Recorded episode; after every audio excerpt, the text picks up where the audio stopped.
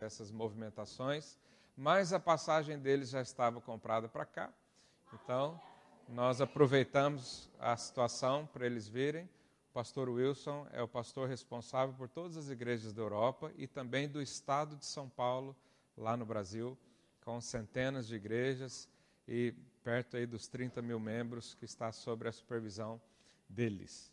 Né? E eu quero também apresentar a esposa, que da última vez ele veio só, não sei quem conhece, e também dizer que eles são meus pais naturais. então é meu pai, é minha mãe, e você e eu temos o privilégio, né, por causa dessa ligação, de ter ele mais, né, mais vezes aqui. Então, já que né, é meu pai, já que ele vem aqui ver, nos visitar e ver os netos, também vem aqui abençoar a nossa igreja. E nós temos esse privilégio. Amém? Então, fique à vontade.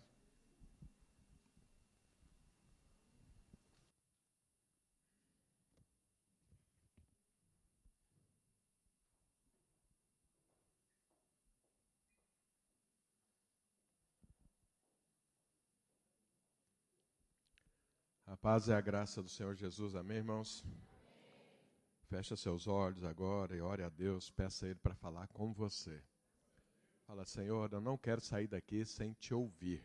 Que o Senhor traga uma palavra para mim, para meu coração, para minha vida. Ora ao Senhor agora, peça isso a Ele em nome de Jesus.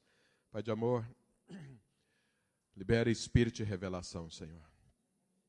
Precisamos entender a tua palavra segundo a tua ótica, segundo a tua visão, segundo o teu coração não segundo aquilo que queremos entender. Somente o teu Santo Espírito pode nos dar essa revelação. Por isso eu te peço, em nome de Jesus, dá-me, Senhor, palavras naturais, mas que representem verdades espirituais. Em nome de Jesus, Senhor, fale com cada um aqui agora. Mude, transforme, confirme, abençoe, em nome do Senhor Jesus. Amém. Abra sua Bíblia em Primeiro livro de Reis, capítulo 17. Mas é uma alegria poder estar aqui compartilhar com os irmãos. Eu venho em Portugal, eu fico muito alegre. Tem bons motivos para ficar alegre aqui. Meus netos, agora vim conhecer a minha quarta neta, são sete ao todo. E tem dois filhos e sete netos. Isso significa que nós somos bem frutíferos, né? Graças a Deus. E em relação a essa quarta neta, deixa eu te falar algo. Eu e a minha esposa, quando a gente quando nós casamos, então a gente queria ter muitos filhos. Aí no segundo, quando nasceu o Felipe, ela teve um, um problema e os médicos recomendaram que não poderia ter mais filhos. E aí eram dois homens, né? E a gente queria ter filha. E foi mais, como que faz, né? Não pode ter mais filho. E aí nós fizemos um compromisso, eu e ela, de quando os nossos dois filhos tivessem 10 anos, a gente iria adotar duas meninas. Aí, quando elas tivessem 10 anos, nós íamos adotar dois meninos e assim a gente ia fazer, porque nosso, nossa intenção era de ter muitos filhos. E, mas aí eu vim para a igreja, me tornei pastor, e eu vi que a, a vida ministerial ela era assim muito exigente, viaja, tá, e, e, eu, e nós conversamos, nossa, mas nós pegar mais duas meninas agora para cuidar, vai ficar complicado para elas, para nós e tudo. E aí nós oramos e entregamos isso para Deus. Ah, Senhor, o Senhor sabe todas as coisas. Isso tem muitos anos, né? Tem uns 30 anos. e, e aí, quando nasceu agora a Elisa Sofia, bom, lógico que a gente sempre agradece a Deus por tudo aquilo que Ele sempre faz. Mas Deus me lembrou. Falou: olha, alguém está procurando um menino? A mãe. Sobe ele aqui, ó, para ficar mais fácil de ver. lá, tá lá atrás, ó.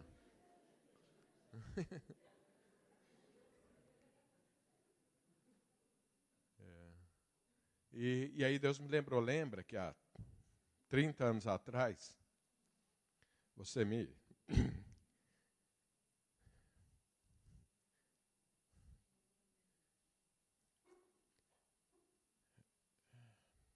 Você me entregou seu sonho.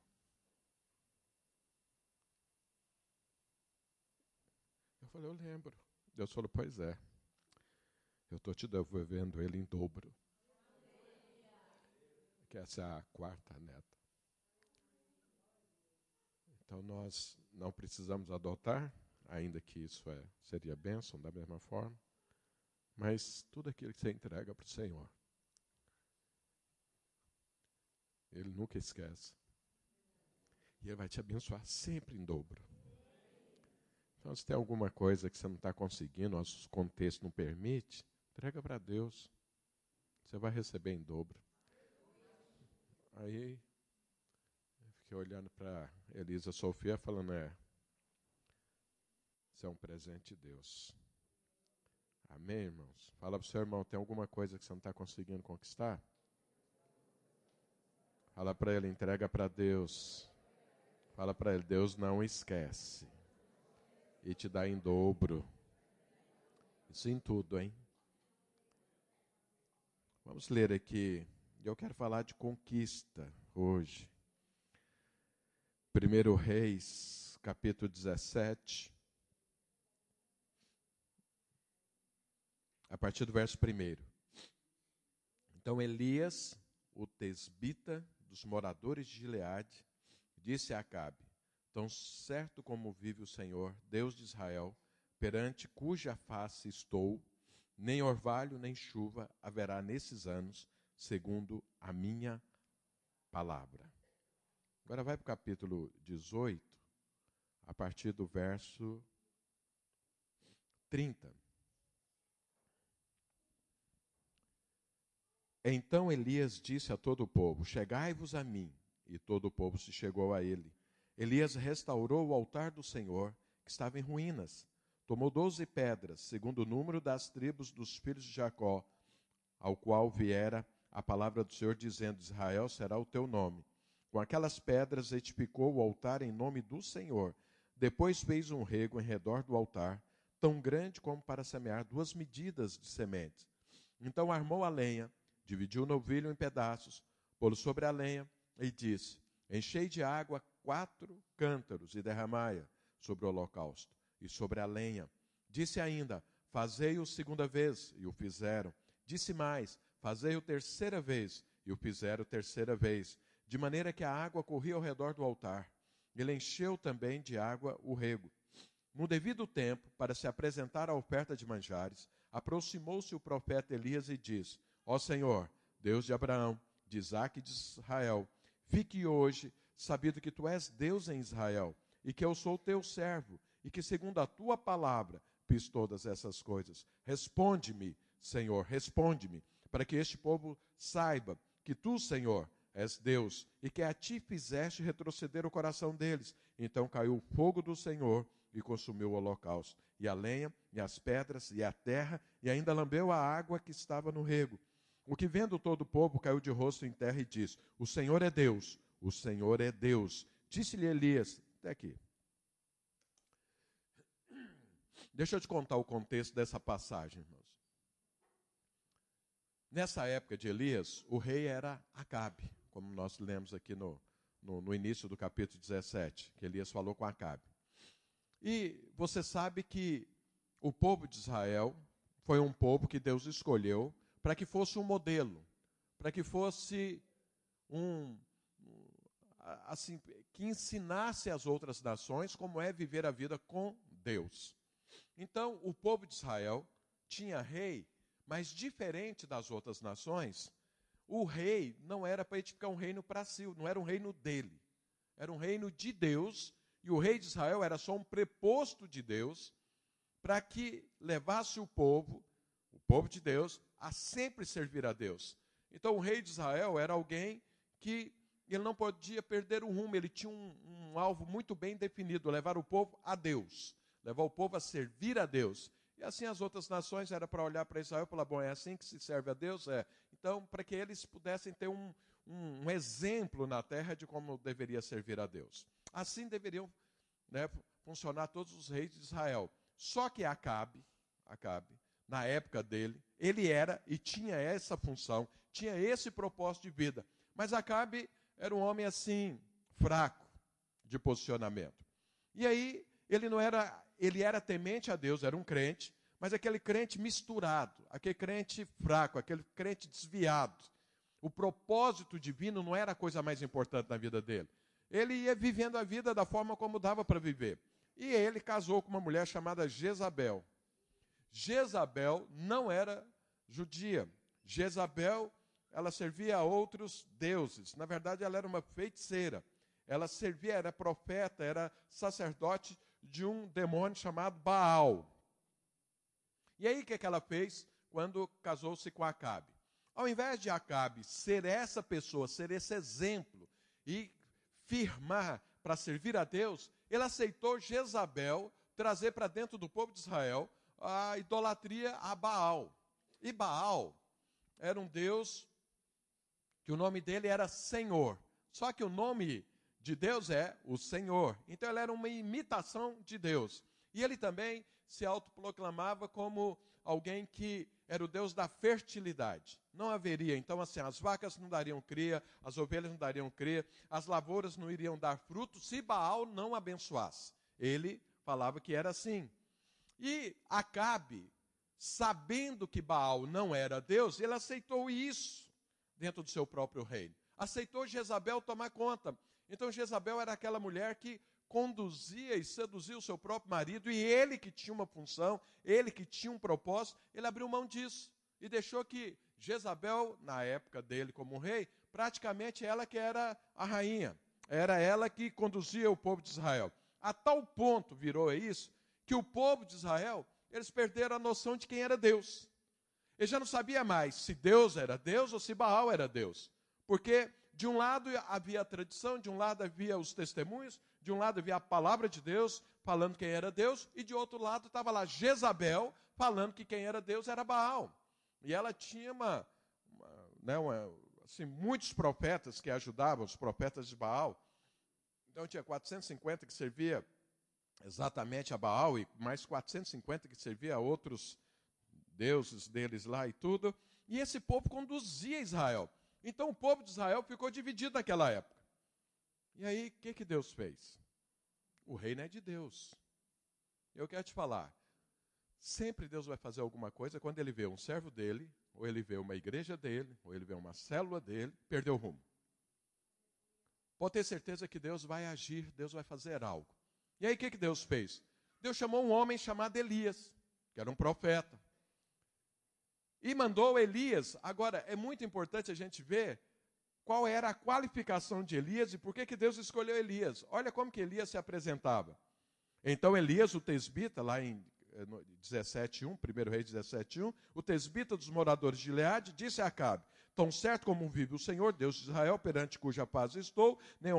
Então olha, tão certo como vive o Senhor, Deus de Israel, perante cuja face estou. Fala para o seu irmão, perante cuja face estou. Fala para o seu irmão. Fala para o outro, do outro lado. Perante cuja face estou. Então Deus escolheu um homem para ir lá resolver o problema. Os irmãos sabem, no Velho Testamento, todas as vezes que você vê um profeta falando, significa que o rei já perdeu o rumo. Porque o, o rumo era o rei. Era para ter o rei e o sacerdote.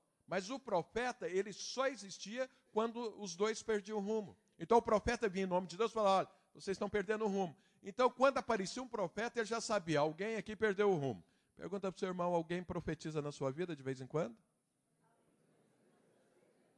Ah, para ele, toma cuidado, porque quando um profeta aparece, significa que você perdeu o rumo.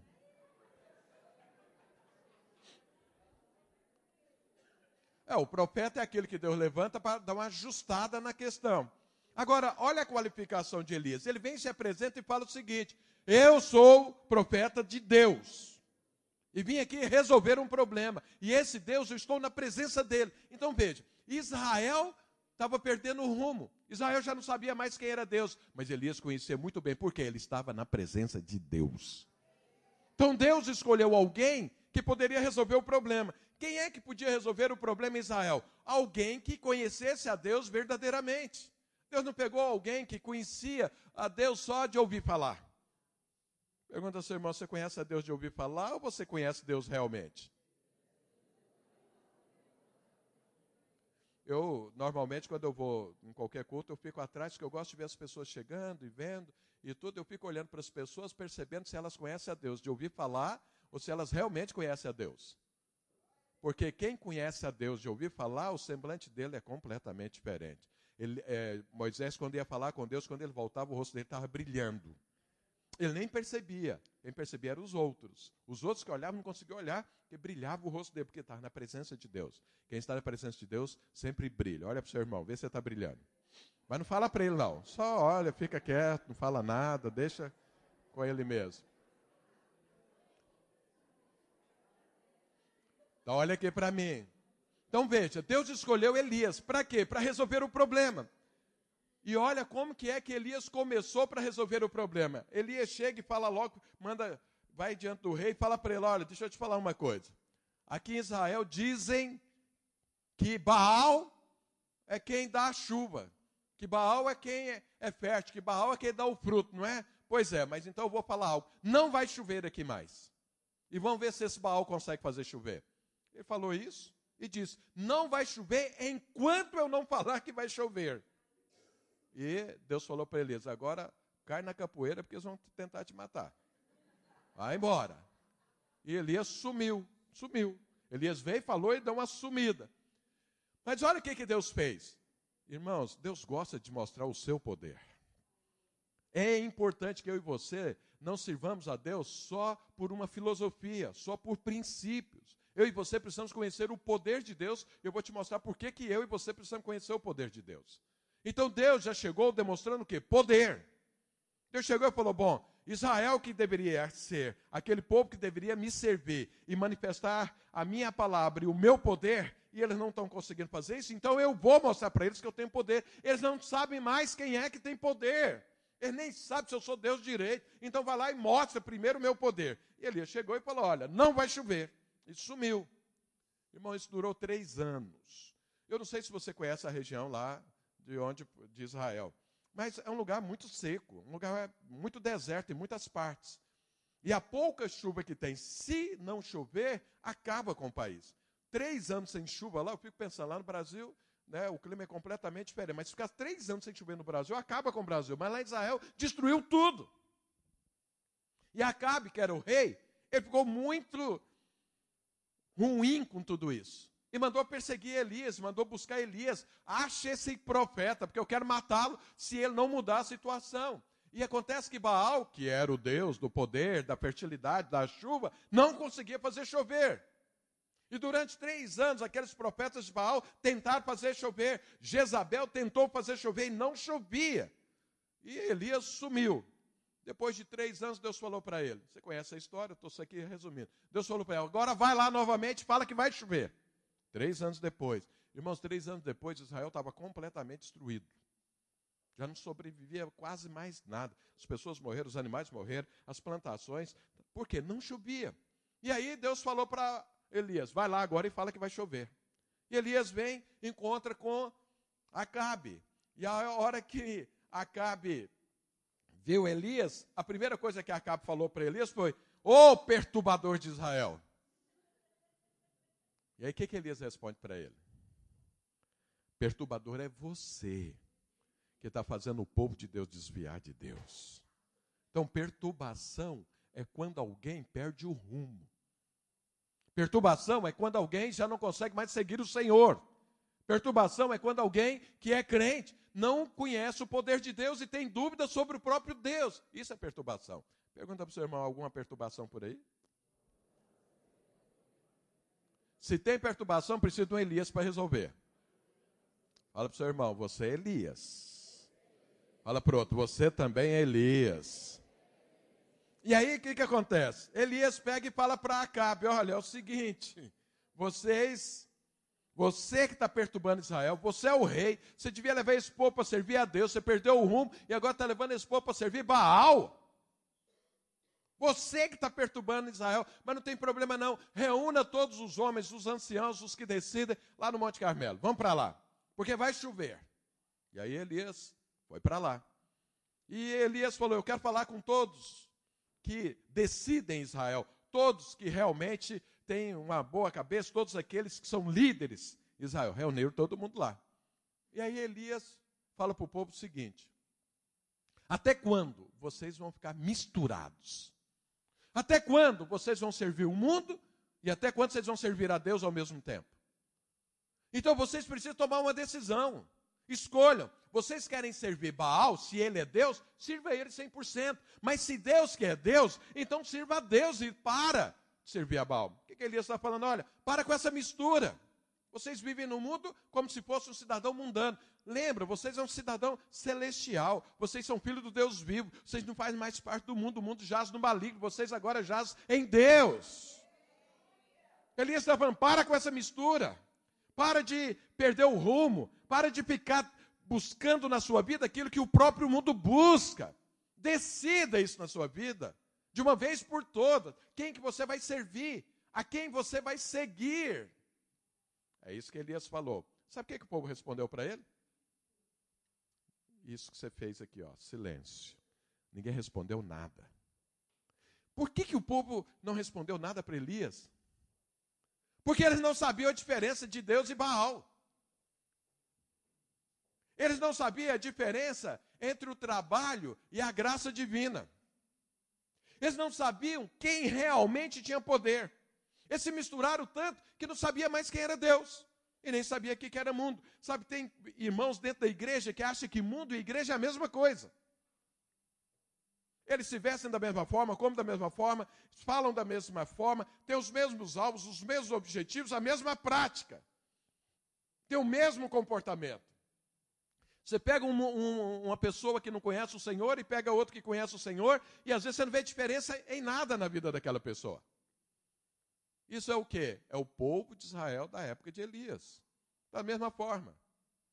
Você pega alguém, um homem de Deus, um servo de Deus, um filho de Deus, pergunta: meu irmão, qual é o seu propósito de vida? Ele fala: ganhar dinheiro. Qual é o seu propósito? Formar. Qual é o seu propósito? Ué, ter saúde. Qual é o seu propósito? Ter dinheiro. Qual o seu propósito? Quero ter uma boa casa. Fala, mas é só isso? Fala, tem mais alguma coisa? Ele não sabe. Não sabe fazer a diferença entre uma coisa e outra. Ele não entendeu que tem um propósito divino sobre a vida dele. Ele não entendeu que ele agora é sobrenatural. Ele não entendeu que agora ele tem algo da parte de Deus para ele conquistar. Que não tem nada a ver com o mundo. É, eterna, é eternidade afora. Pergunta para o seu irmão: a eternidade faz parte da sua vida ou você está olhando só para esse mundo? Esse tempo presente.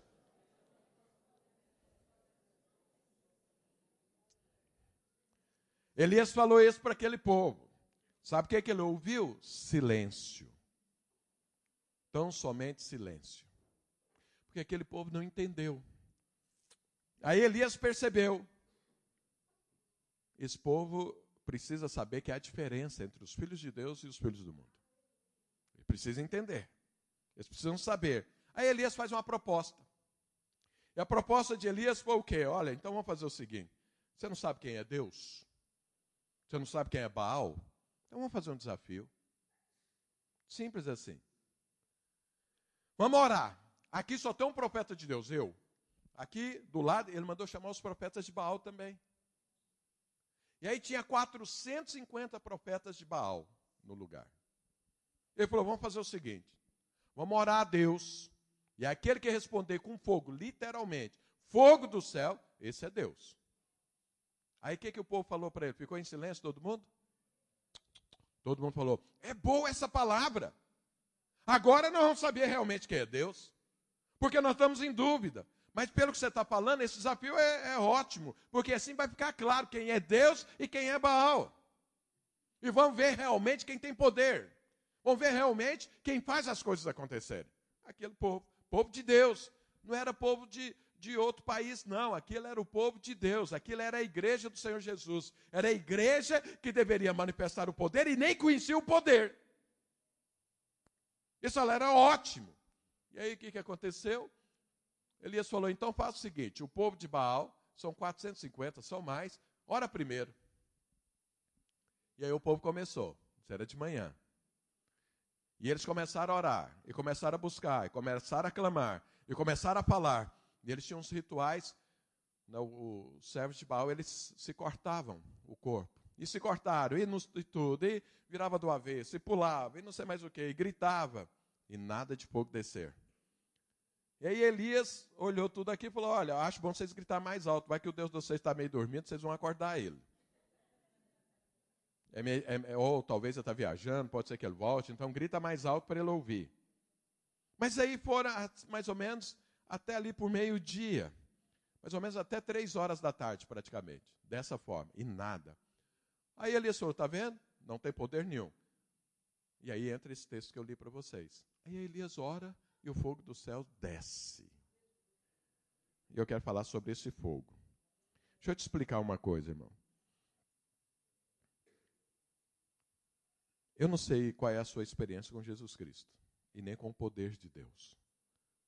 Mas eu quero falar para você: se Deus na sua vida é só uma filosofia de vida, você está completamente arruinado na sua vida cristã. E eu vou te mostrar por que, que é. Quando Deus chamou Moisés para libertar o povo dele do Egito, Deus falou para ele: Você vai lá e vai libertar o povo. Irmãos, a gente às vezes precisa entender bem o contexto para você ver o tamanho do milagre.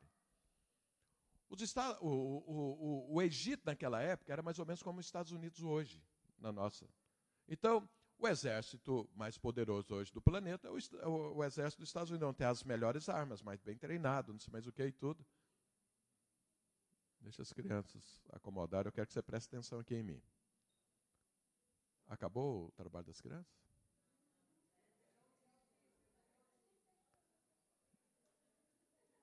Eles vão dar o dízimo agora?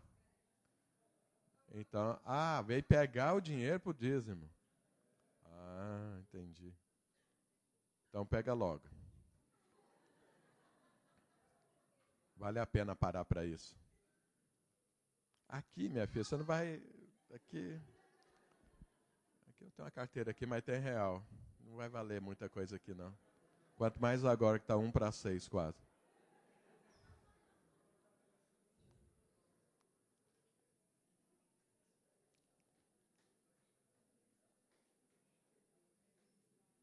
Passou o momento da oferta, agora olha aqui para mim. Sabe por que, que nós ensinamos as nossas crianças a dar oferta? para que ela seja mais próspera do que o que você é hoje. Porque muitos não são prósperos porque não aprenderam a contribuir, a investir no reino. Aí nós ensinamos as nossas crianças e com certeza elas vão ser muito mais prósperas. Amém? Então veja, Deus chamou Moisés e falou: Olha, vai lá libertar meu povo. Poxa, o povo de Israel era escravo dentro do Egito, que era a nação mais poderosa da época. O melhor exército era o egípcio. E Moisés não tinha um canivete para poder guerrear. Moisés falou para Deus: é impossível. Deus falou: vai. Moisés falou: mas eu vou chegar lá, vou falar com o Faraó e vou chegar e falar: ó, libera o meu povo assim, sem mais nem menos. Deus falou: é. Mas não vai. E, tem outro problema, Deus. Eu sou gago. Imagina eu falando com, com, com o, o Faraó. Ele fala logo, fala, não conseguia falar. Ele vai rir da minha cara. Moisés falou isso para Deus. E Deus, é muito interessante isso, porque Deus não curou Moisés da gagueira. Olha para você ver. Todo o poder que Deus manifestou lá, mas não curou Moisés da gagueira. Um dia eu quero pregar sobre isso. Esse era o espinho na carne de Moisés, como tinha o espinho na carne de Paulo. Deus não tira para mostrar o quê? que todos nós somos falíveis, mas Deus jamais é falível. Então veja, olha, mas Deus falou algo para Moisés muito interessante. Ó, você vai lá, você vai falar em meu nome, mas eu sei, eu sei, que o Faraó não vai liberar o meu povo se não for por mão forte. Sabe o que, que esse versículo diz? Esse versículo diz o seguinte: que o diabo, você sabe que em tipologia o faraó aponta para o diabo. que o diabo não entrega as coisas fácil. Só tem uma linguagem que o diabo ouve: poder. Poder. Se não tiver poder, o diabo não ouve. Deus falou para Moisés: Eu sei disso. Se você não demonstrar poder, o meu povo não vai ser liberto. Mas fique em paz, que eu vou demonstrar poder. Vai lá que eu vou te usar. Os irmãos sabem que Deus arrasou com o Egito. Dez pragas. Todo o poder manifesta. Saiu de lá, o exército vem. O povo de Israel passa pelo meio do mar. E quando o exército entra, egípcio, o mar volta ao normal e todos morrem afogados ali. Quer dizer, o poder manifesto. Depois Deus mostra é maná caindo do céu, é a nuvem cobrindo durante o dia do sol, é, é, é aquele. A, a, a, nuvem se transformava na nuvem de fogo à noite por conta do frio e tudo. Então veja, Deus falou claramente para Moisés: vou te usar com poder. E o diabo só entende essa linguagem, poder. De vez em quando eu vejo algumas pessoas vai expulsar o demônio e fica tentando convencer o diabo a sair. Eu falo, Senhor, demônio, sai desse corpo. Sai. O senhor está vendo que o senhor está prejudicando a pessoa? Eu falei, o que, que você está fazendo? Você acha que você vai convencer o diabo a sair desse corpo dessa pessoa? É, conversando, por favor, saia. Não existe isso. O diabo só entende uma linguagem, mão forte. Poder. Paulo falou, deixa eu ler aqui esse versículo para você. Olha o que, que Paulo diz. Porque o reino, está lá em quem está anotando, 1 Coríntios 4, 20. Porque o reino de Deus consiste não em palavra, mas em poder. Sabe, se não tiver poder. Tem muita gente me olhando aqui que está passando necessidade, passando problema, sabe por quê? Porque está faltando poder na sua vida, porque o diabo está te parando e você está pensando que alguma coisa é errada. Não, é o diabo te parando. Você fala assim, pastor, tudo que me para é o diabo? Lógico que não. Mas o diabo me para? Com certeza. Se faltar poder, ele te para. Quer ver? Olha, sabe, olha o que, que Paulo diz: o reino de Deus é poder. Qual é a diferença do cristianismo com as outras religiões? Primeiro, é um relacionamento vivo com Deus, não é um código de conduta. Eu preciso me relacionar com Deus como eu me relaciono com você. Como eu me relaciono com meu filho, com a minha esposa, com meus netos. Essa, essa, essa vida, esse relacionamento, isso é cristianismo, não é um código de conduta. Mas o que difere também o cristianismo do restante? Poder. Eu e você precisamos experimentar o poder de Deus. Você que não é batizado no Espírito Santo, deveria ser. Você devia falar em línguas, você devia profetizar, devia ter palavra de conhecimento, devia expulsar demônio. Quantos aqui já expulsaram demônio? E os outros? Nunca expulsou um demôniozinho? Você nunca encarou um demônio face a face, olhando ele no corpo de alguém, mandar ele sair, ele sair? Irmãos, você precisa expulsar demônio, sabe por quê? Para você entender o poder de Deus. Você precisa ver alguém com o olho todo vidrado, estatalado, uma mulher falando com voz grossa, subindo na parede, às vezes levitando, você fala, demônio, põe essa pessoa no chão e sai dela, sai em nome de Jesus. E ele sair e ela voltar ao normal instantaneamente. Ou ele. Você precisa passar por isso. Porque a sua fé precisa disso. Você não pode viver o evangelho só de filosofia, só de princípios, mas de poder. Você precisa conhecer o poder de Deus.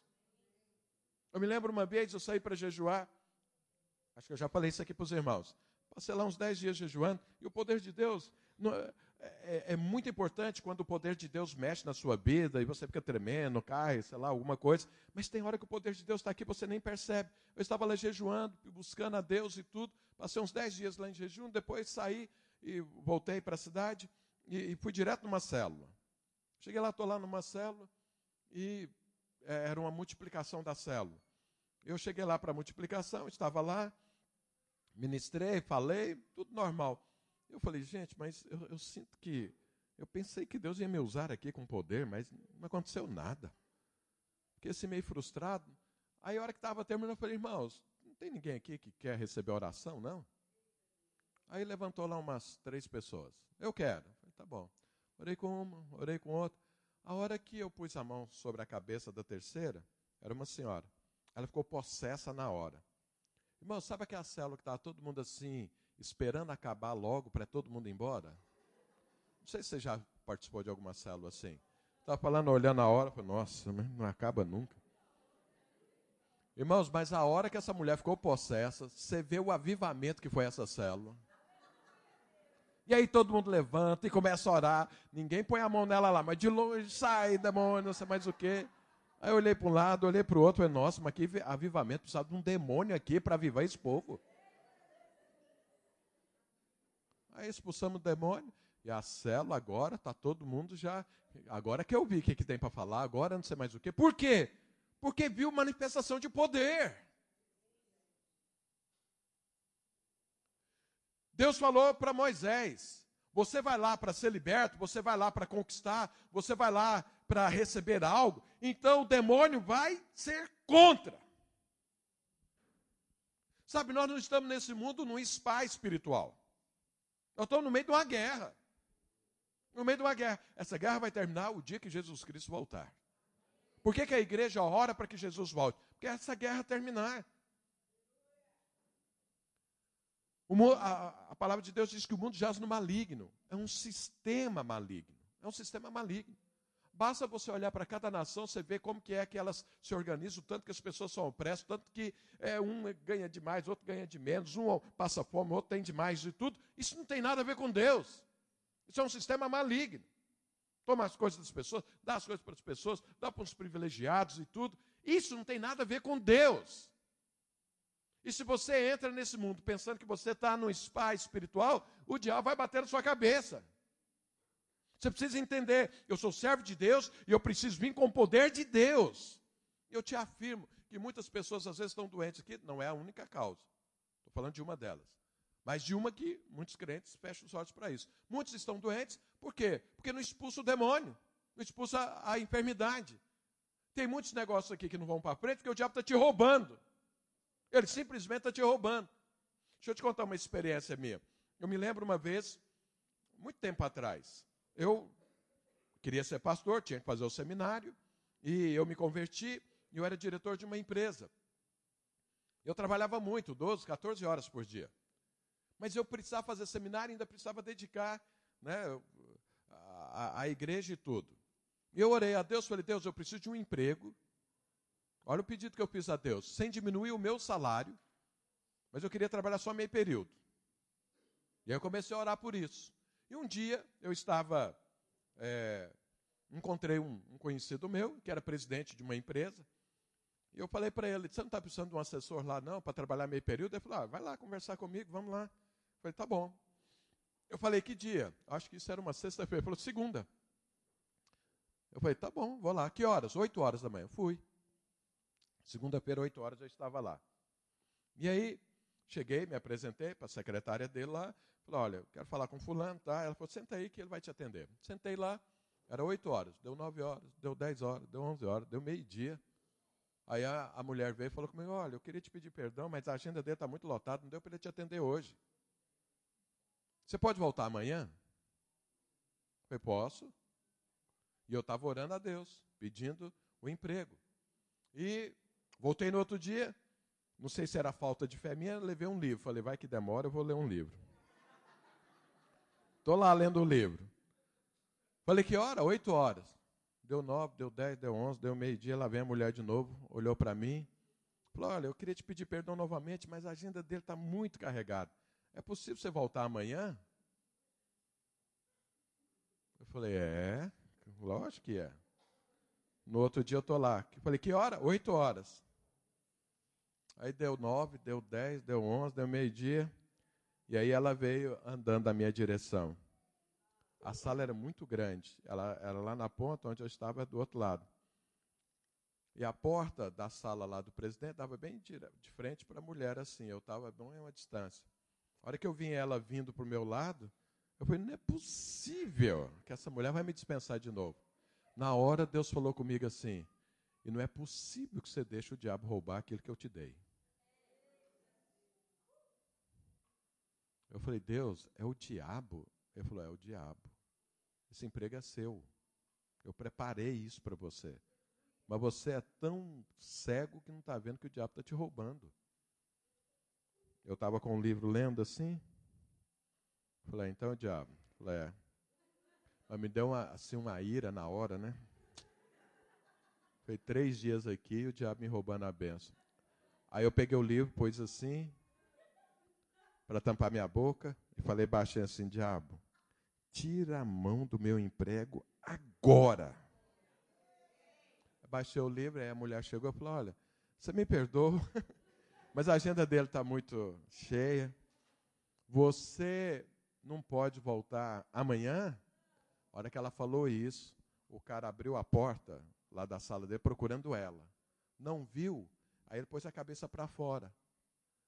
E aí ele me viu, falou, ai Will, você está aí? Eu falei, há três dias. falou, vem para cá. Eu falei para ela, tchau. E aí entrei, entrei e saí de lá com meu emprego.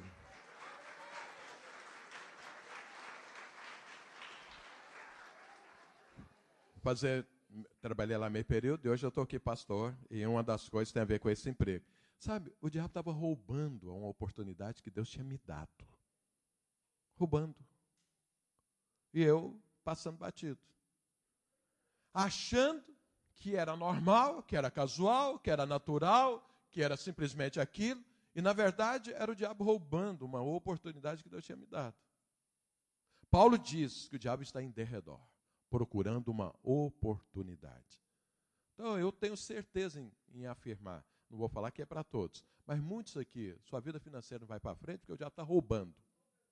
Seu emprego, sua carreira profissional não deslancha porque o diabo está impedindo.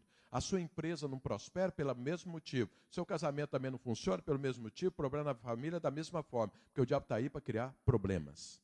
Está aí para quê? Para resistir. Eu e você. Por quê? Eu e você temos um propósito divino estabelecer o reino de Deus. E o propósito do diabo é não permitir que isso aconteça. Porque quanto mais o reino de Deus avança, menos o reino do diabo prospera. Ele sabe disso. Deus falou para Moisés: se não for com mão forte, o faraó não vai liberar o meu povo.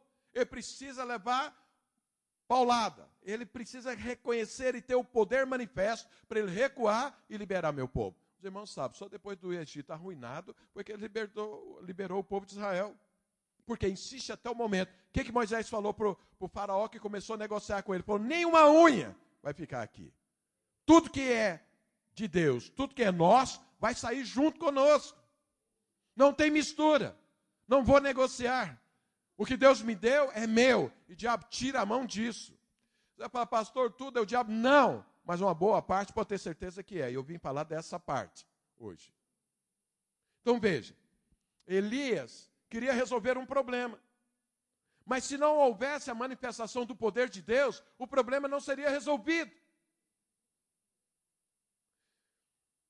Sabe, eu sempre falo para as pessoas, eu, eu, graças a Deus, já tive muitas experiências com o poder de Deus. Esse pastor de vocês aqui, ó, se não fosse o poder de Deus, eu não estaria aqui hoje. Deus fez um milagre na vida do Felipe quando ele nasceu. Foi quando deu o problema, que o médico falou: ah, não pode ter mais filho, minha esposa, mas ele corria o risco de. O médico falou para ele: não vai morrer porque está no hospital. Se não tivesse, morreria. Mas ele, muito provavelmente, vai ficar retardado mental.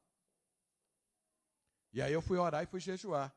Fiquei lá quatro dias orando, jejuando, lá no meio do mato, lá numa fazenda do meu sogro, até o dia que Deus falou: pode ir lá, que agora ele está curado. Aí eu fui lá, cheguei no hospital. A minha sogra falou: o médico acabou de sair daqui e falou: está curado agora, reverteu o quadro. Poder de Deus. Agora você olha, olha para você acha que ele é retardado?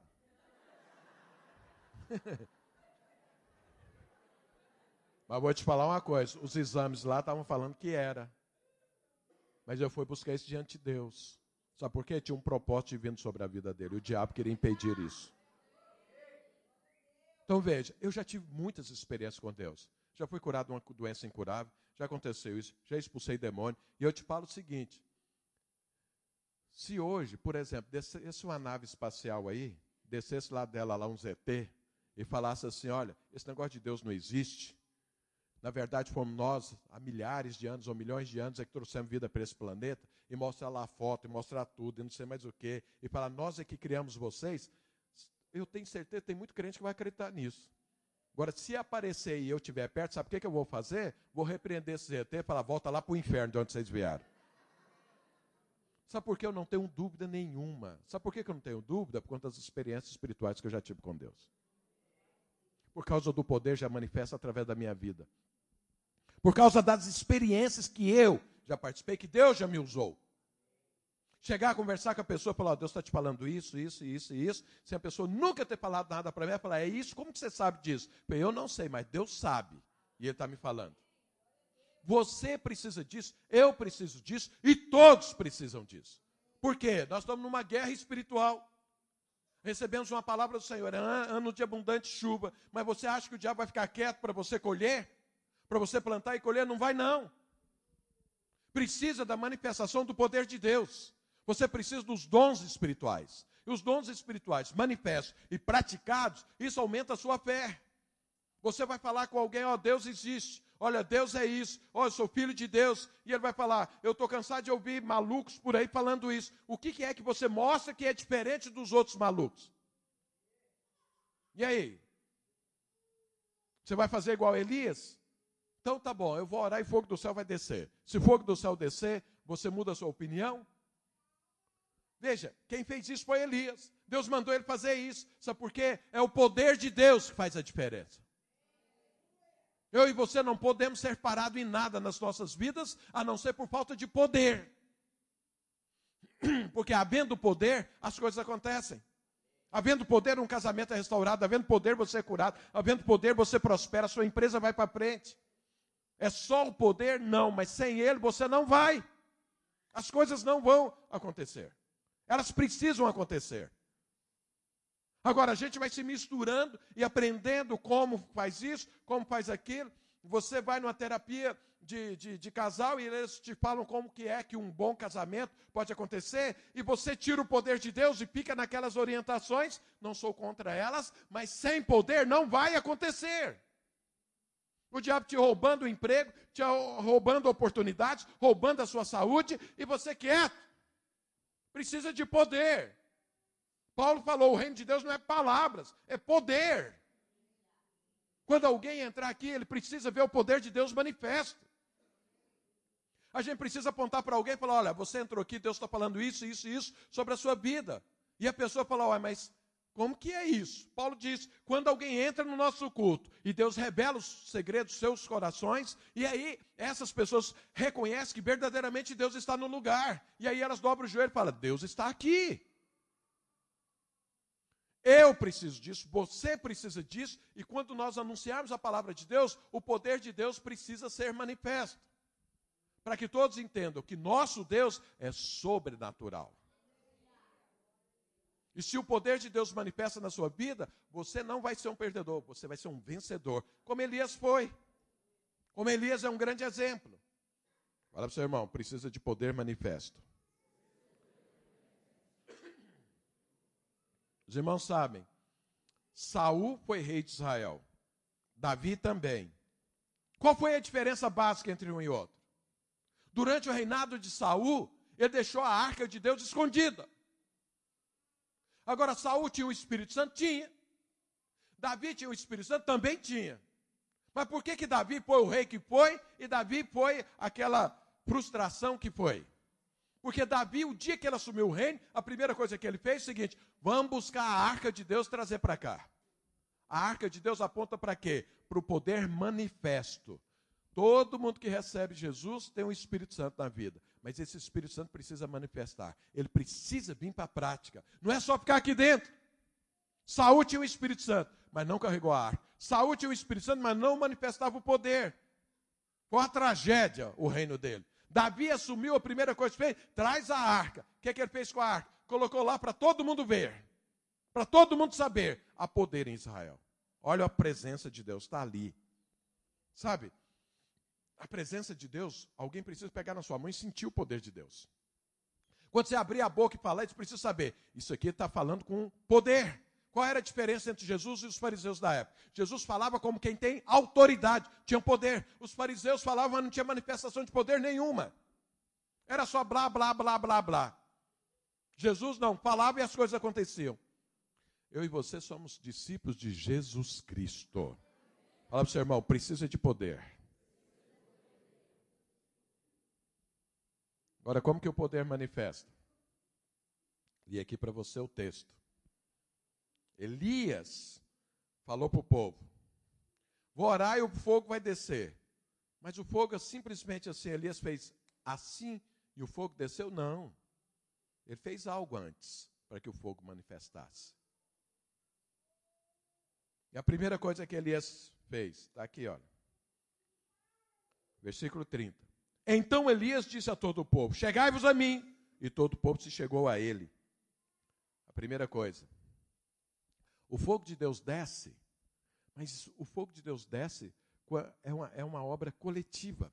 Irmãos, entenda isso. Em nome de Jesus, entenda isso. A vida que Deus te ofereceu, a vida que Deus te chamou para viver a eternidade, não é uma vida individual, é uma vida coletiva. Deus Pai, Deus Filho, Deus Espírito Santo vivem numa harmonia perfeita que nós não sabemos se é um ou se é três. Jesus, é, o apóstolo Filipe falou: é, Jesus, mostra-nos o Pai. Ele falou: Eu estou tanto tempo com vocês e vocês ainda não me conhecem. Quem vê a mim, vê o Pai. Nós somos um só. É uma vida coletiva. Cada um tem um papel, mas eles vivem em harmonia profunda.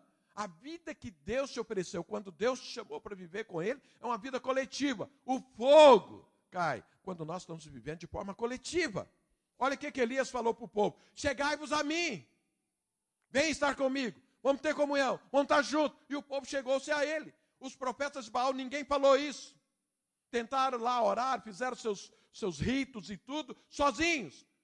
Fala só para o povo, fica olhando aí. Elias não falou, fica olhando aí, não. Vem cá, vem estar comigo, vem para a comunhão.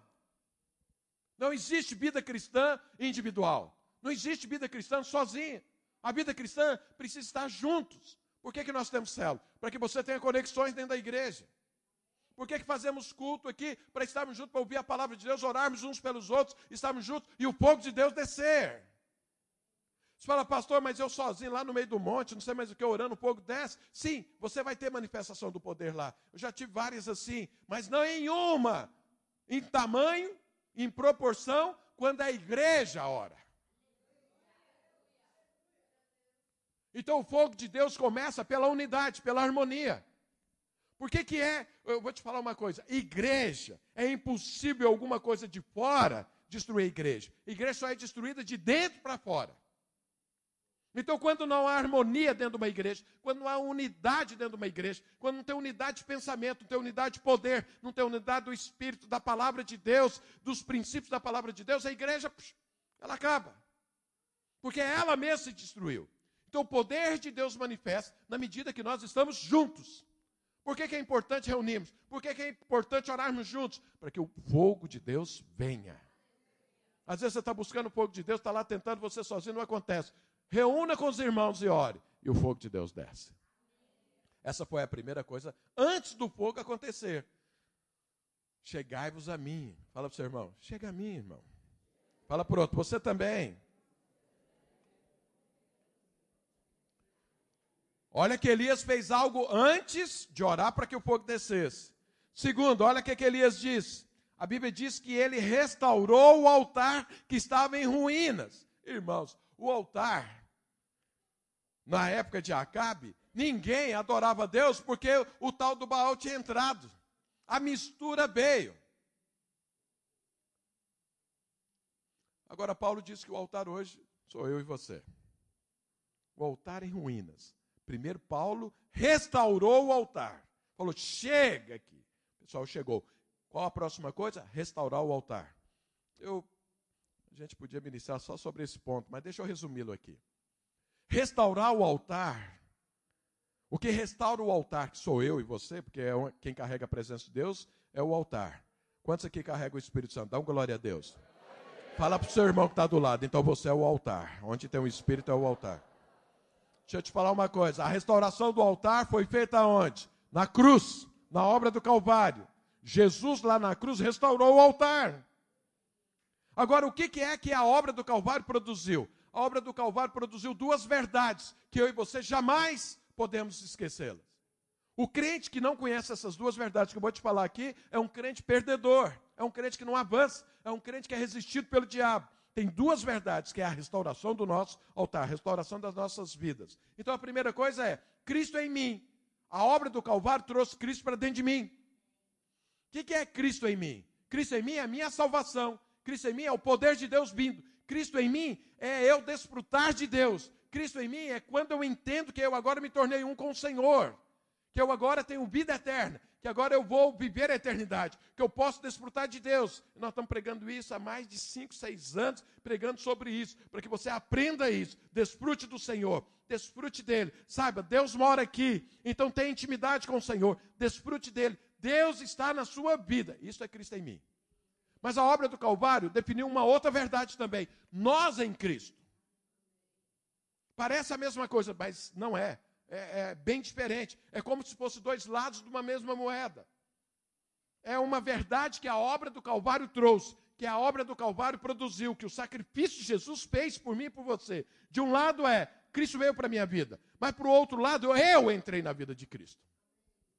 E quando eu entro na vida de Cristo, isso aponta para outra coisa que eu agora faço parte do reino de Deus, que eu agora faço parte de um projeto eterno, que agora Jesus é o cabeça e eu sou o corpo. Eu sou membro desse corpo. Significa que aqueles alvos, aqueles sonhos particulares e pessoais, eu vou abrir mão em função do sonho de Deus, em função do propósito divino, em função da vida eterna. Eu entendi que tem eternidade, eu incluí a eternidade na minha vida agora. Eu agora não estou mais decidindo a minha vida só eu sozinho. Eu agora vou para Deus. Eu agora pulo dentro do propósito divino. Sabe, eu sei que tem muitos brasileiros aqui, né? E vieram lá do Brasil. E, e como eu acompanho as igrejas aqui da Europa, converso muito com brasileiro que veio lá do Brasil. A quase totalidade dos brasileiros que vieram do Brasil, ou estão correndo de problema, ou estão atrás de dinheiro. Um ou outro. Não estou falando que são todos 100%. A maior parte. Sabe, não importa qual seja o motivo que você veio para cá. Importa que Deus te encontrou aqui. Fala, não, já conheci o Senhor. Não, Deus tem algo para você aqui. Agora você tem que escolher. Você vai continuar com o seu propósito natural, aquilo que você pensou, correndo de um problema, ou querendo ganhar dinheiro, alguma coisa. Porque brasileiro, ele não pensa direito, ele está lá no Brasil pensando, ele só faz conta da paridade. Um euro vale igual hoje, está valendo quase seis né? porque a, a, cotação oficial é 1, mas você vai comprar um euro é outra coisa. Então tá 1 para 5,8, se não me engano. Então o cara faz a conta, eu vou ganhar em euros, nossa, eu vou ganhar cinco vezes o que eu ganho aqui. Não, isso dá dinheiro, mas esquece que aqui ele gasta em euro. Né? Ele pensa que ele ganha euro e gasta em real aqui. Não, aqui ele vai gastar em euro também. Aí ele não faz conta, né? E aí acaba. Bom, mas não importa. O que importa é o seguinte: você tinha um, pro, um projeto, você tinha um sonho, você tinha algo para fazer. Agora você precisa escolher, você faz parte de uma igreja. E aí, você vai entrar no propósito divino? Ou você vai continuar com o seu projeto só, solitário, individual? Você planeja, você faz, vai, e aí? O que, que vai acontecer? Vai quebrar a cara. Por quê? O diabo está resistindo. E quando é que o diabo não consegue te parar? Quando você está debaixo de um projeto divino quando você está debaixo de uma direção divina, quando você está debaixo do poder divino. Moisés, Deus falou: vai lá falar com o faraó. Eu, eu não tenho nem condições de falar direito, vai lá. Não, mas é, vai ter poder. Vai lá que vai manifestar o poder, e aí o diabo vai ter que retirar-se, vai ter que, você vai resistir você vai tirar todo o povo. Moisés, 40 anos antes, ele tentou fazer isso, irmãos. Ele estava com 40 anos, ele estava no poder da força das palavras, ele conseguia falar, ele, ele, era um cara conhecido e ele tentou libertar o povo. Deus zica o negócio. 40 anos depois, agora doente, agora criou problema, problema psicológico, nem conseguia falar direito, estava lá, já tinha 80 anos. Aí Deus falou: agora vai lá. Agora? 40 anos atrás é que eu tinha vigor. 40 anos atrás é que eu ia conseguir. Deus falou: não, 40 anos você estava na força do seu braço. Você estava no seu sonho. Agora você vai porque eu estou mandando. E vai junto com você poder. Ah, mas vai. E foi e libertou o povo. Então não, Deus não depende das suas qualificações, da sua saúde, da sua força natural. E nem o diabo vai respeitar isso em você. Tem que ser no tempo de Deus, dentro do propósito divino. Tudo aquilo que está dentro do propósito divino, as coisas acontecem. Sabe, Davi escreveu algo muito interessante. Ainda que eu ande no vale da sombra da morte, o Senhor está comigo. Eu não vou temer nada, porque o Senhor vai estar comigo. Veja, Deus está com você. Mas que, que, você acha que Deus tem alegria de você andar pelo vale da sombra da morte? Deus não tem alegria nenhuma nisso. Agora, Deus vai te abandonar? Não. Mas você está dentro do propósito divino lá no, na, na, no, né, no vale da sombra da morte? Lógico que não. Vê se o propósito divino é vale da sombra da morte. Ali foi uma escolha de Davi. Davi fez isso. Davi, os irmãos sabem o que, que ele fez lá com a mulher de, de Urias. Aquilo ali é vale da sombra da morte. Deus estava naquilo? Lógico que não. Mas Deus o acompanhou-lhe sim. Deus o, o, é, salvou a vida de Davi, sim, teve consequências, sim, Deus libertou ele disse sim. Mas Deus se agradou daquilo? Não. Vê se Deus está naquilo que ele fez. Lógico que não. Então tem hora que você faz escolhas, não tem nada a ver com Deus. Deus não te abandona. Mas você vai ter êxito nisso? Não. Lógico que não. O êxito divino está no propósito divino. Quando você está debaixo do propósito divino, nada pode parar. Nada pode resistir, porque o poder vai fluir. De vez em quando eu converso com alguns membros da igreja e eles decidem fazer coisas. Eu falo, mas irmão, você já orou? Não, mas eu sei, tenho certeza, está queimando aqui no meu coração. Eu falo, mas é, tem mais pessoas assim da liderança da igreja que estão junto com você orando e todos confirmaram? Não, pastor, não precisa disso não. Eu me lembro que uma vez uma, uma moça falou isso para mim. Já era uma jovem senhora. Ela falou assim, pastor, não precisa disso, sabe por quê? Eu também tenho o Espírito Santo de Deus. Eu falei, isso vai acabar mal. Vai acabar mal. E acabou mal. É destruiu a vida dela. Depois ela perguntou, mas qual era o problema? Eu falei, é o seguinte: o diabo consegue enganar uma pessoa, mas não consegue enganar a igreja. Então você precisa estar em harmonia. Veja que, qual é o primeiro princípio? Vinde, vim, está comigo, Elias fez. Vem para cá que você vai ver o poder de Deus manifestar. Vamos estar em harmonia, em unidade, que o poder de Deus vai manifestar. Nós temos um problema em quase todas as nossas igrejas. Nós temos as nossas igrejas, às vezes, um líder de célula, um discipulador, um membro, que ele anoitece, mas não amanhece na cidade. Por quê? Porque recebeu uma proposta não sei aonde, porque ele vai para um outro país, que ele vai para outra cidade. E por quê? Porque vai ganhar um pouco mais de dinheiro lá. Ué, mas Deus está nisso? Não, o dinheiro está conduzindo. Não vai dar em nada. Agora, se eu estou com o Senhor, eu estou vivendo no Senhor, se eu estou em harmonia com a igreja, não tem nada que vai parar a sua vida. E o fogo vai descer, e o diabo vai ter que recuar, e vai ter que liberar você. Então veja, olha o que, que a palavra de Deus diz. Restaurou o altar. Restaurar o altar é você saber quem é você. Você é um filho de Deus. Jesus está em você. Desfrute disso. Mas é também você saber que você faz parte do corpo de Cristo. Que você não anda mais só. O corpo anda junto, o corpo avança junto, o corpo toma uma decisão junto. Você agora tem um cabeça, é Cristo. Não sou mais eu, não é mais você. Irmãos, muita gente fala assim, pastor, como que é que você faz seu planejamento? As coisas parecem sempre estão crescendo, avançando. Eu falo, não faço planejamento algum. Eu deixo Deus, sabe por quê? Eu aprendi. Não adianta eu ficar fazendo. Eu vim da área de planejamento. Eu trabalhava sempre nas áreas de planejamento. Quando eu cheguei na igreja, eu, né, nossa, eu fico, eu fico com dó do pastor Luiz que me aguentou, meu Deus do céu. Eu queria planejar tudo dentro da igreja. Até o dia que eu aprendi o seguinte: o arquiteto é Deus, não sou eu. Deus é o arquiteto. Então hoje eu nem planejo, deixa as coisas acontecer. Eu estou falando para você aqui, eu tinha um planejamento para ter filhas. Deus falou: ó, esse negócio vai dar certo, não. Eu falei: tá bom, então está na tua mão. Hoje eu tenho quatro. Deus deu o dobro. Eu pensava em duas, Deus deu o dobro. Mas ele, no tempo certo, na hora certa, fez isso. Sabe, então, eu em Cristo é quando eu abro mão do meu propósito particular, pessoal, natural, e agora eu entro no propósito divino. Olha, Deus um dia falou para Abraão assim: a tua descendência vai ser como o pó da terra. E Abraão se alegrou. Foi lá para Canaã debaixo dessa promessa. Anos depois, não nascia Isaac. O que, que Abraão estava? Estava frustrado. Frustrado. Porque ele só conhecia a parte da herança aqui, do aqui e do agora. Pó da terra fala da terra. Estava frustrado. Deus apareceu para ele e falou: Rapaz, você está próspero, hein? Mas eu vou te dar mais ainda. Sabe o que, que Abraão respondeu para Deus? O senhor vai me dar mais coisa para quê? Você falaria isso para Deus? O senhor vai me dar mais dinheiro para quê? O senhor vai me dar mais casa para quê? O senhor vai me dar mais carro para quê? Eu não tenho nem filho para deixar para eles. Sabe quem é que vai ficar com toda essa herança que o senhor está me dando? Vai ser um escravo nascido da minha casa. Deus falou: não vai ser. Aí olha o que, que Deus fez com Abraão. Abraão só conhecia Deus nele, ele não conhecia ele em Deus. Até aí, ele estava só desfrutando. Até aí, era, as coisas eram aqui. Aí Deus falou: sai dessa tenda sua, sai dessa casa sua, sai das suas limitações pessoais, particulares, carnais, humanas. Sai daí. Esse é o da tenda. Falou: agora olha para os céus.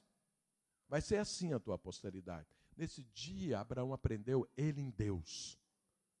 A vida dele não é só aqui na terra. A vida dele não é só ganhar aqui, não é só ter conquista aqui. Agora ele entrou na vida de Deus também. E é o espiritual fala. Agora ele depende do Senhor, agora ele está dentro de um propósito divino.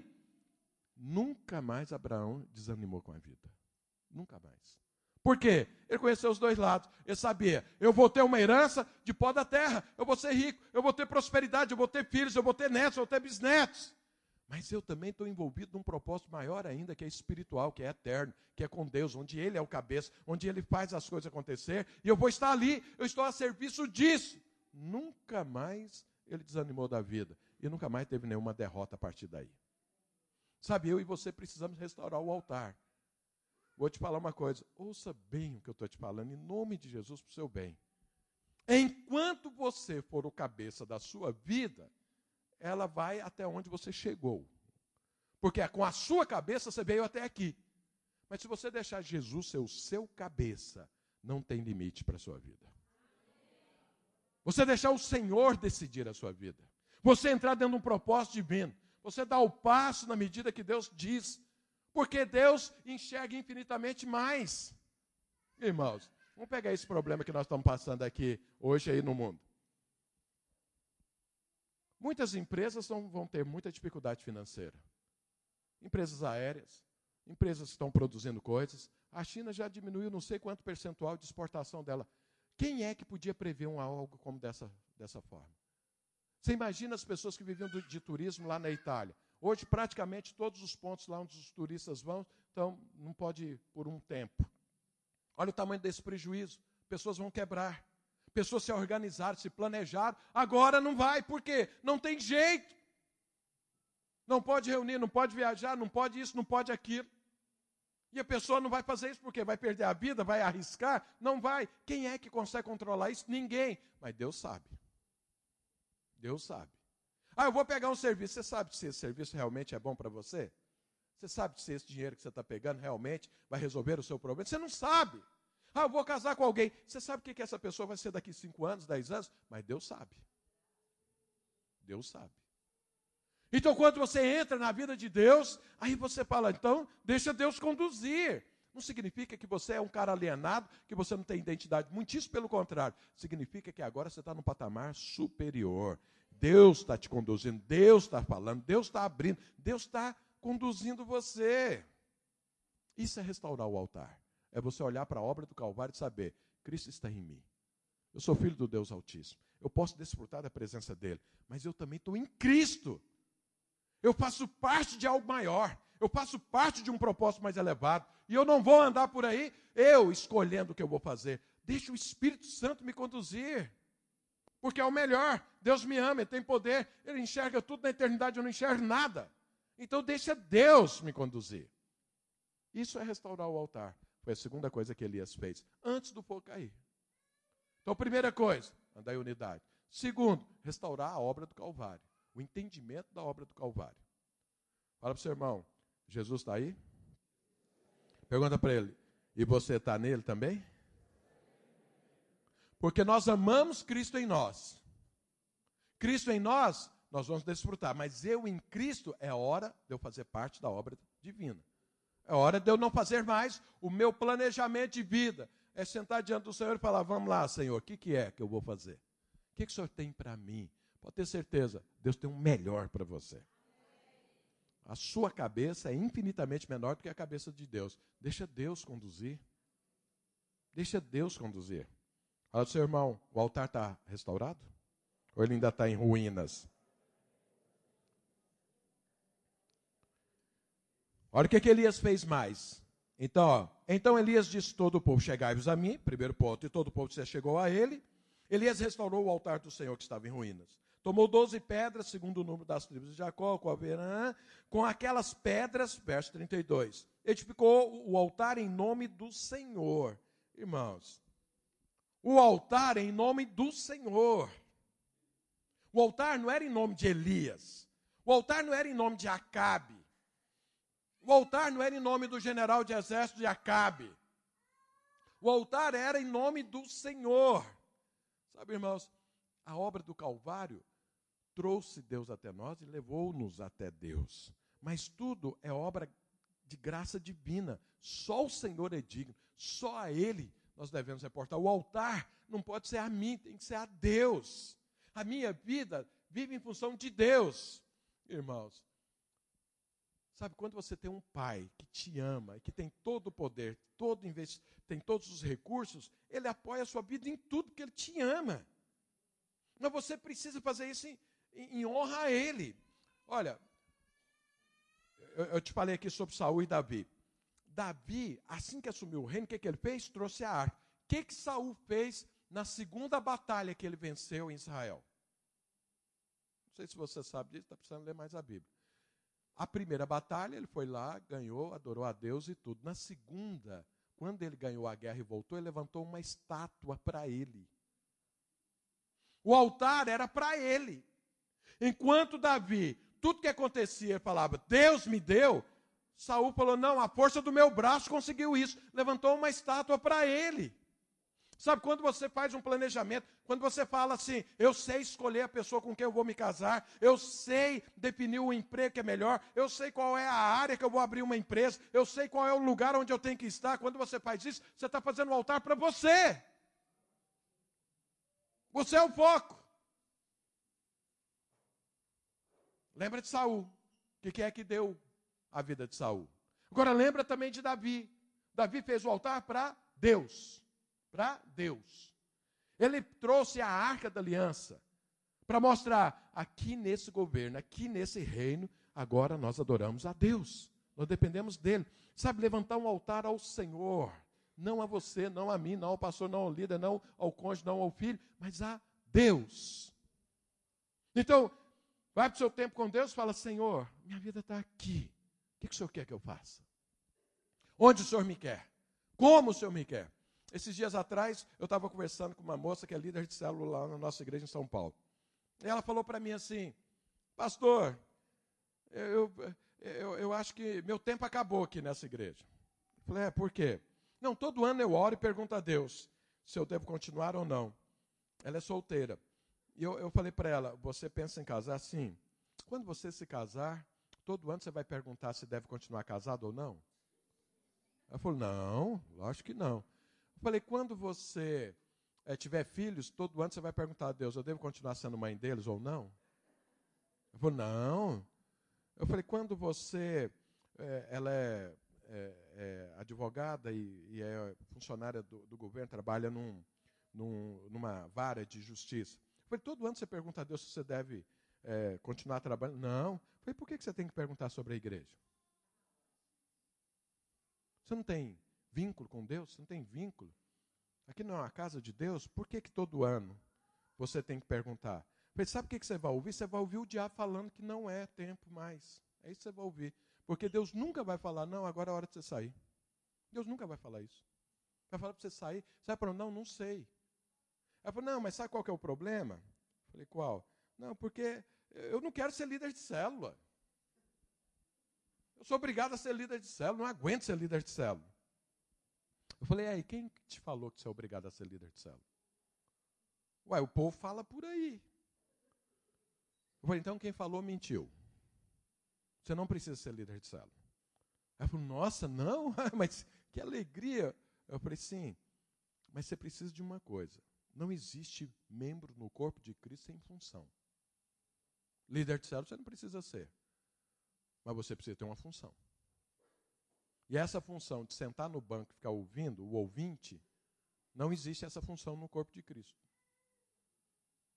Tem que ter uma função. Agora, a função que você achar por bem é você e Deus, porque eu não sou dono do corpo, cabeça é Cristo. A função é Ele que vai te dar, é o Espírito Santo, está escrito isso na Bíblia.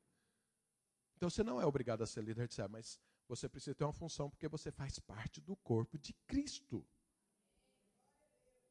Ela falou: ah, Eu já sei então o que, que eu quero ser. Eu falei: O quê? Ela falou, nós conversamos. Eu falei: Começou agora então. Porque precisa ter uma função. Sabe por quê? Ela faz parte do corpo de Cristo. Olha para o seu corpo e vê se tem uma parte que você quer descartar. Fala assim, não, essa parte que eu vou jogar fora, além da barriga. Que essa eu queria diminuir também.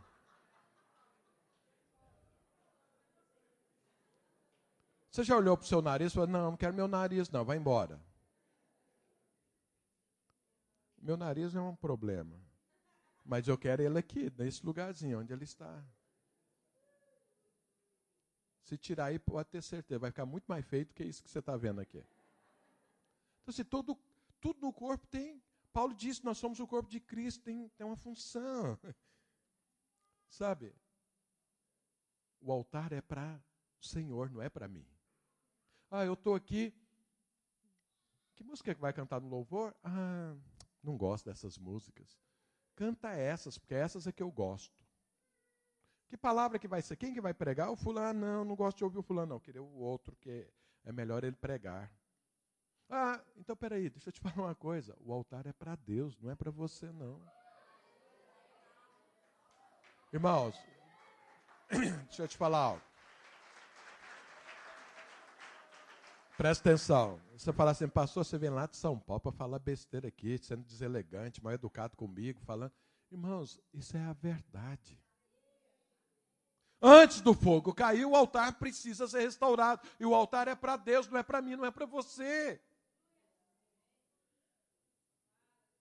Elias disse. Então, quando você está tomando decisões só tem só você o centro, sem você envolver a sua liderança, a igreja, o corpo, você está fazendo um altar para você. Quando você participa ou não participa porque gostou ou não gostou, o altar é seu, não é do Senhor.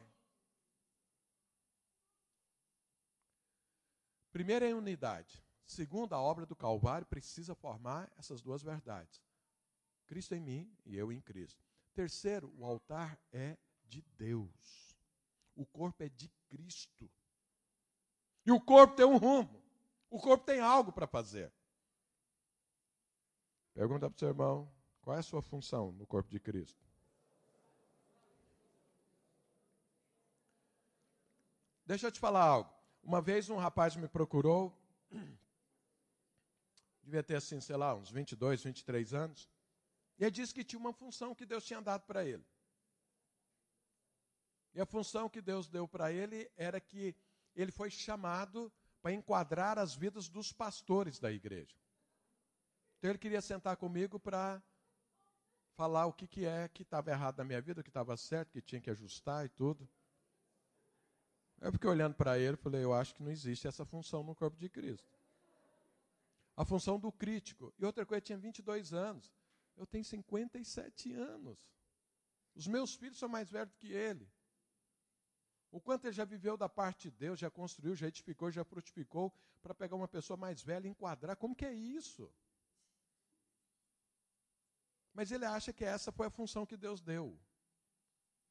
Eu quero te falar, isso chama-se língua de serpente. Se você acha que Deus te deu a função de fofocar, de falar mal dos outros, criticar, eu quero te falar, isso não existe no corpo de Cristo. Fala, essas funções não existem no corpo de Cristo.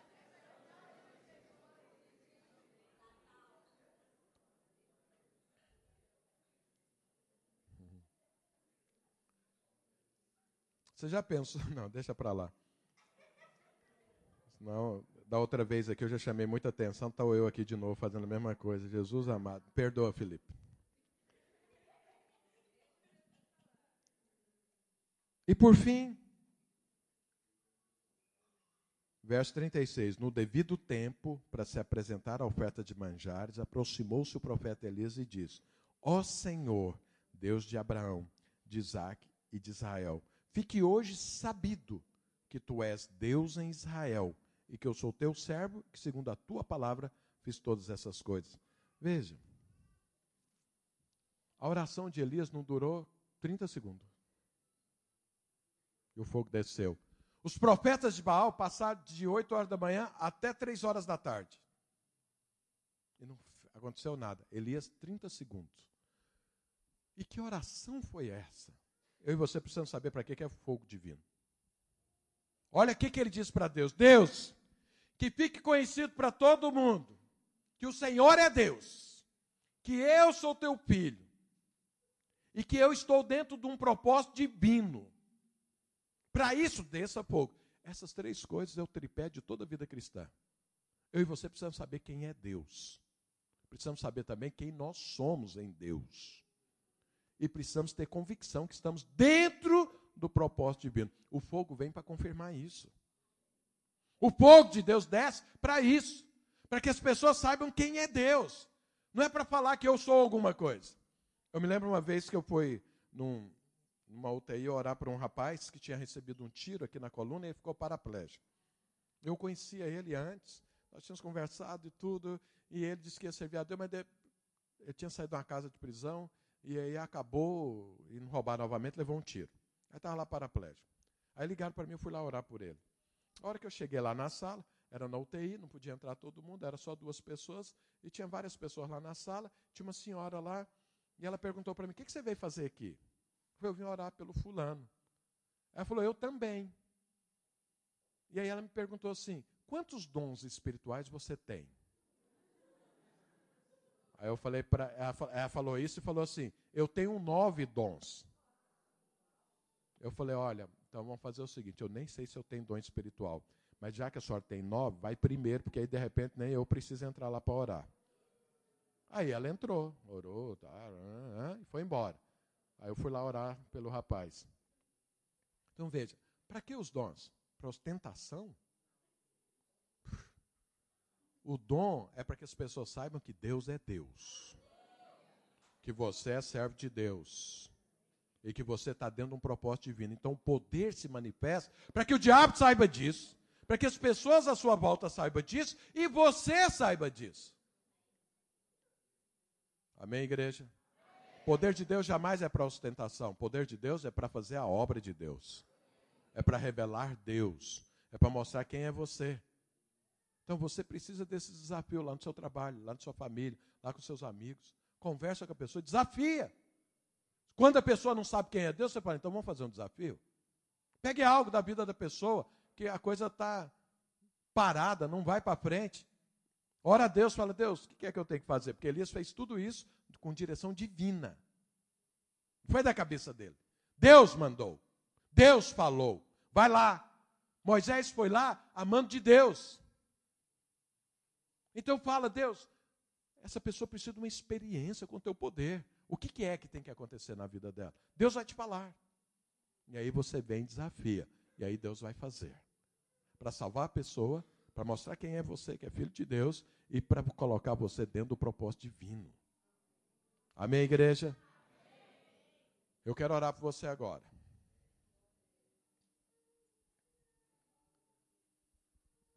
Porque tem muita gente aqui sendo parado pelo diabo. Não repreendeu o diabo. Sabe para quê? Não é só porque ah, nós gostamos de repreender o diabo. Não. O diabo a gente não se importa com ele, a não ser que ele esteja resistindo à obra de Deus. Você está resistindo à obra de Deus, a gente vai para cima. Se não está, deixa ele. Tem gente que busca o poder de Deus. Ah, vamos lá no centro de Macumba, lá não sei o que, para fechar ele. Não. Deus mandou fechar? Não. O que, você vai fazer lá? Ah, não, o macumbeiro é que entrou aqui na minha frente. Então, está atrapalhando a obra está. Expulsa o demônio. Não foi isso que Paulo fez? Paulo estava lá em Filipos pregando o evangelho.